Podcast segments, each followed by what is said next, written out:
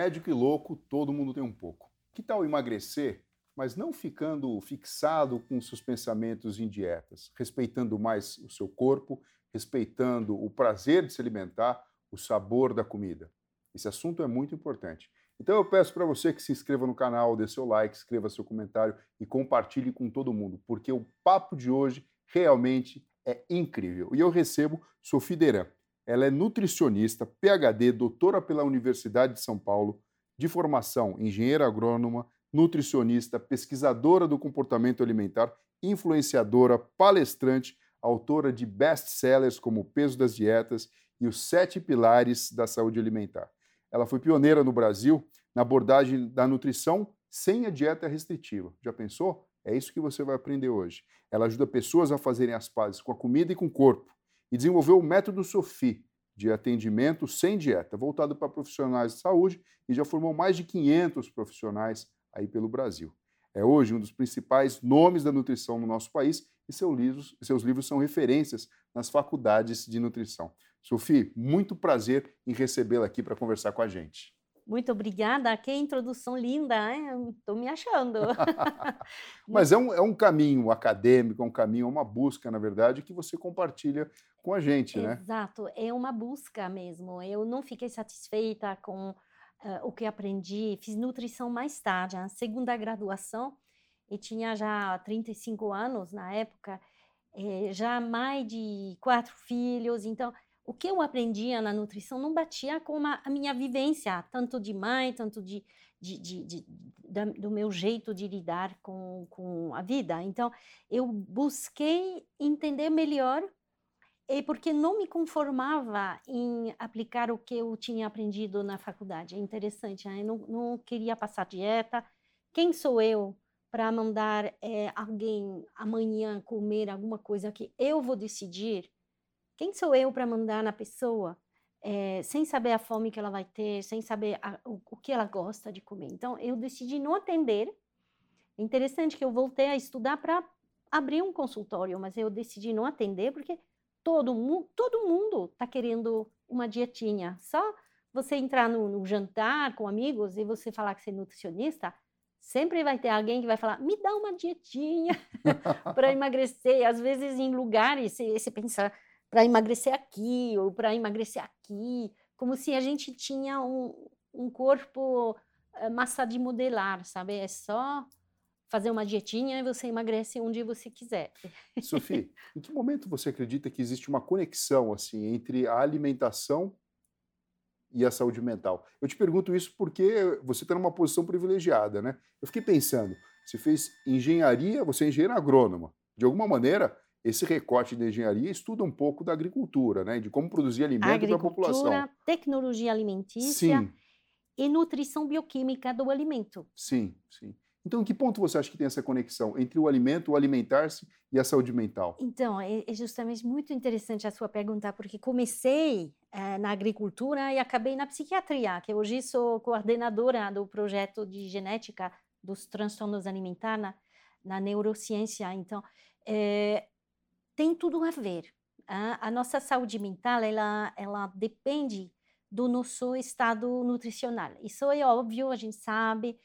É, o problema é como estudar isso. É a, é a psiquiatria nutricional, ela está começando a estudar é, essas ligações.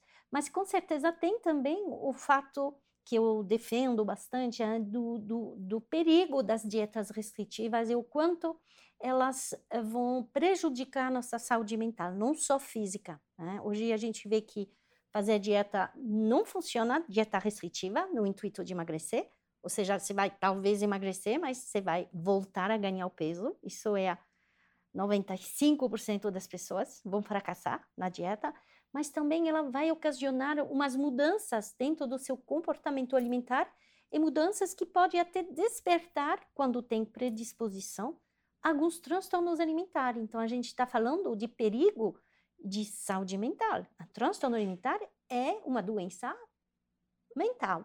Que precisa de um atendimento de psiquiatra, de nutricionista, de psicólogo. Então, a gente vê que o nosso mundo atual de terrorismo nutricional, não pode, não pode, eh, tem que cortar isso, aquilo, faz que as pessoas estão cada vez mais uh, assustadas com a questão do, do alimento. Olha só, você é defensora então desse prazer, né? De, do prazer de comer, Essencial, que é super importante, muito importante. de se comer conscientemente, e não aquela coisa compulsiva como válvula de escape. E tem algumas frases é. que eu até anotei aqui, eu queria eh, dividir com todo mundo que está assistindo a gente aqui, do tipo comer melhor e não menos. Isso. Opa, isso aí com certeza vai alegrar muitas Poderoso. pessoas. Ou seja, é possível. Outra, dieta engorda. Essa aqui eu já vi dizer. Exato. A pessoa faz uma dieta restritiva, chega no peso que deseja, ah, esperou uma, duas semanas, soltou, volta tudo até pior. Aquele efeito, famoso sanfona. efeito sanfona. Pode comer de tudo, mas não tudo. Ótimo. O que isso quer dizer? Adorei, porque são são frases que eu desenvolvi também ah, ao longo do, do meu trabalho de influenciadora. As pessoas não têm muito tempo, eles estão assim, lá, lá, lá, segundos dentro do seu Instagram. Então, são frases que fazem a pessoa falar: opa, o que ela quer dizer? Dieta engorda? Será? Estou fazendo dieta para emagrecer e ela falar que vai engordar? É, e, não sou eu, é tudo baseado em, em estudos né, científicos a gente vê que em longo prazo, fazer dieta, o famoso efeito sanfona, acontece, é um dos maiores fatores de ganho de peso, fazer dieta, em longo prazo. Só que no curto prazo, é uma miragem. Parece que você seca, você está tudo bem, vê foto da pessoa, ela emagreceu, vou fazer. Só que isso não é sustentável. Então é importante a gente, como profissional de saúde, a gente justamente alertar, cuidado, você está uh, procurando um efeito rápido, mas olha no longo prazo, porque saúde mental é, é do longo prazo, né? E a saúde, uh, Fernando, ela é um, a definição é um bem-estar físico, mental e social. Então a gente precisa lembrar disso. E o prazer de comer, ele é essencial para nosso bem-estar. Não é opcional. Então, quando você corta todo o prazer, e geralmente as dietas restritivas, elas vão cortar, cortar o quê? Elas vão cortar o que é bom. Você já percebeu? Eles é o doce, a fritura, que a, gente gosta, a gordura. gente, sacanagem. É. Mas é, é por quê? Porque é uma visão muito simplista do alimento, como se é o alimento que tem caloria que é o vilão. Então, vamos cortar caloria. Onde você corta a caloria? Na gordura então, se você cortar a gordura de um alimento, ele deixa de ser saboroso. Temos receptores de prazer que amam, que uh, ficam muito felizes com açúcar e gordura. Então, quando você retira tudo que é gostoso da sua alimentação, quando vai passar um tempo, vai ficar com frustração, a, a saúde mental piora. A gente vê piora de, de transtornos da, da, depressão, da ansiedade, ataque de pânico devido à restrição alimentar. Uh, vai ter um momento que você vai entrar no, ah, quer saber, eu mereço, eu vou comer. Ou você vai numa festa e você tem muita oferta. E nesse momento, o risco é de entrar no 880. Ficar muito tempo sem comer o cérebro, quando vai ter oportunidade, ele vai fazer que você detona no que ele tem de oportunidade. Então, uh, aí começar um ciclo vicioso de tentativa de emagrecer, engordar tudo de volta e, e de insatisfação corporal que leva a uma piora da saúde mental. Hein? Eu vou mostrar aqui os livros, e eu agradeço que você até fez o autógrafo para mim. Os Sete Pilares da Saúde Alimentar, que é o mais recente, que é o mais recente, em 2021. 2021.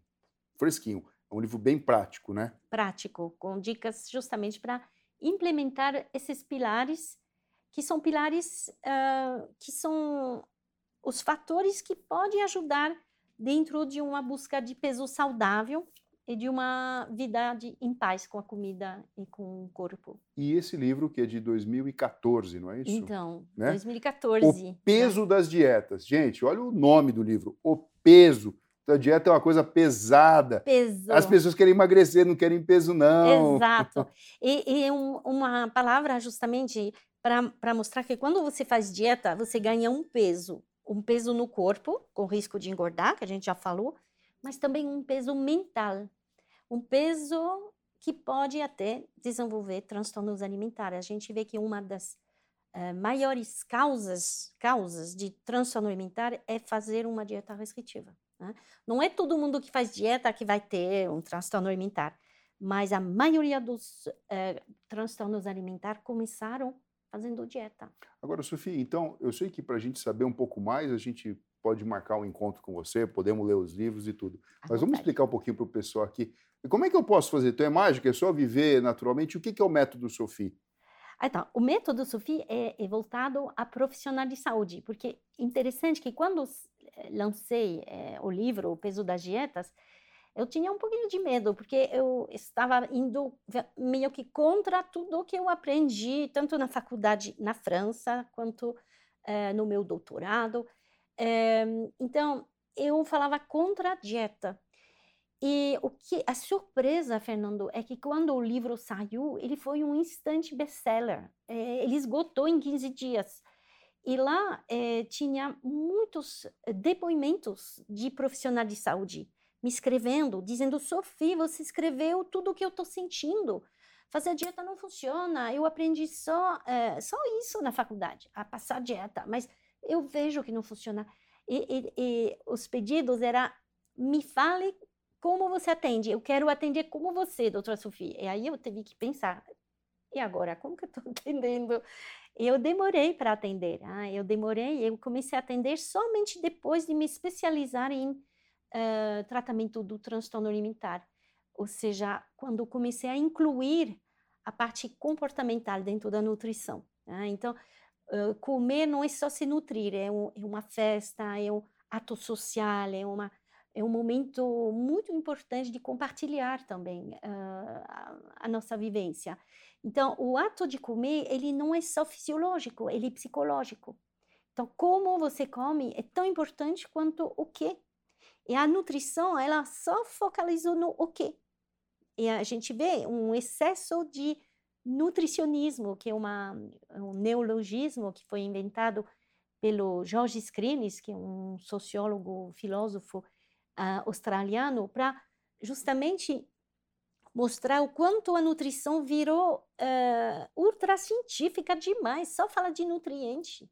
E nós não comemos proteína, carboidrato, comemos carne, com arroz, com feijão, não é? Então, essa nutrição só focada no nutriente, ela faz, ela fez mais mal do que bem. Né? Então, hoje a gente vê que a gente tem que lembrar dessa parte de como comer, comer em paz, sem culpa, é, sem medo, é, sem também perda de controle. Né? Uma perda de controle frente à comida vale a pena buscar ajuda, porque isso não é uma, uma relação tranquila com a comida. Né? Então... E às vezes até uma busca de uma dieta é uma tentativa de uma compensação de um comportamento que não tem nada a ver com a alimentação ou com a, com a nutrição do próprio corpo, mas que vai refletir num transtorno mental e até mesmo, talvez, na perda da silhueta do corpo ou outros problemas de saúde, né? Infelizmente, é. Bom, a gente já viu que a obesidade parece que vai configurar como um problema que vai se alastrar ainda mais pelo mundo nos próximos anos. Então, o que, que você acha que a gente deveria fazer para para combater esse problema? Então, Sofia? obrigada pela pergunta. Acho que a gente está vendo sim uma epidemia é, mundial, está aumentando a prevalência da obesidade, está aumentando no mundo inteiro. E uma coisa que a gente não fala muito é que tem outra epidemia de transtornos alimentares. Né? Então, é em paralela, só que ela é silenciosa, ninguém fala, mas está aumentando o comer transtornado, o transtorno alimentar. Estamos numa fase de saúde pública bem, bem complicada. E essa questão da, da obesidade, é, eu estou até questionando dentro de um evento que eu idealizei, que é um manifesto para um novo olhar sobre a obesidade, porque a gente está mais de 30 35 anos com tratamento, cuidado da, da obesidade, fazendo dieta, fechar a boca, malhar, for, foco, força, fé. E a gente vê que está aumentando de maneira exponencial. Então, precisamos rever nosso tratamento. Né? É, o tratamento tradicional da obesidade não está funcionando. E no mundo inteiro. Sabe quantos países em 35 anos conseguiram baixar a prevalência de obesidade? Quantos? Zero. Nenhum. Nenhum. Então, está aumentando em todos os lugares do mundo. E a gente continua dizendo, não, mas tem que fechar a boca, malhar. Só que o coitado da pessoa que está gorda e que está querendo emagrecer, porque todo mundo vai, vai falar para ele, ah, você tem que emagrecer. Ah, se tem dor no joelho, vai emagrecer. Se, to, se tem dor no cotovelo, precisa emagrecer. Se tem dor... Sim. É, é, ela vai tentar emagrecer fazendo o quê? Dietas. Dietas. E aí que venho dizer, gente, para, para isso, porque essa pessoa vai se atrapalhar fazendo dieta. Ela vai ter mais apetite. A gente vê, é uma das adaptações do cérebro. Quando você faz dieta restritiva, você fica com mais apetite.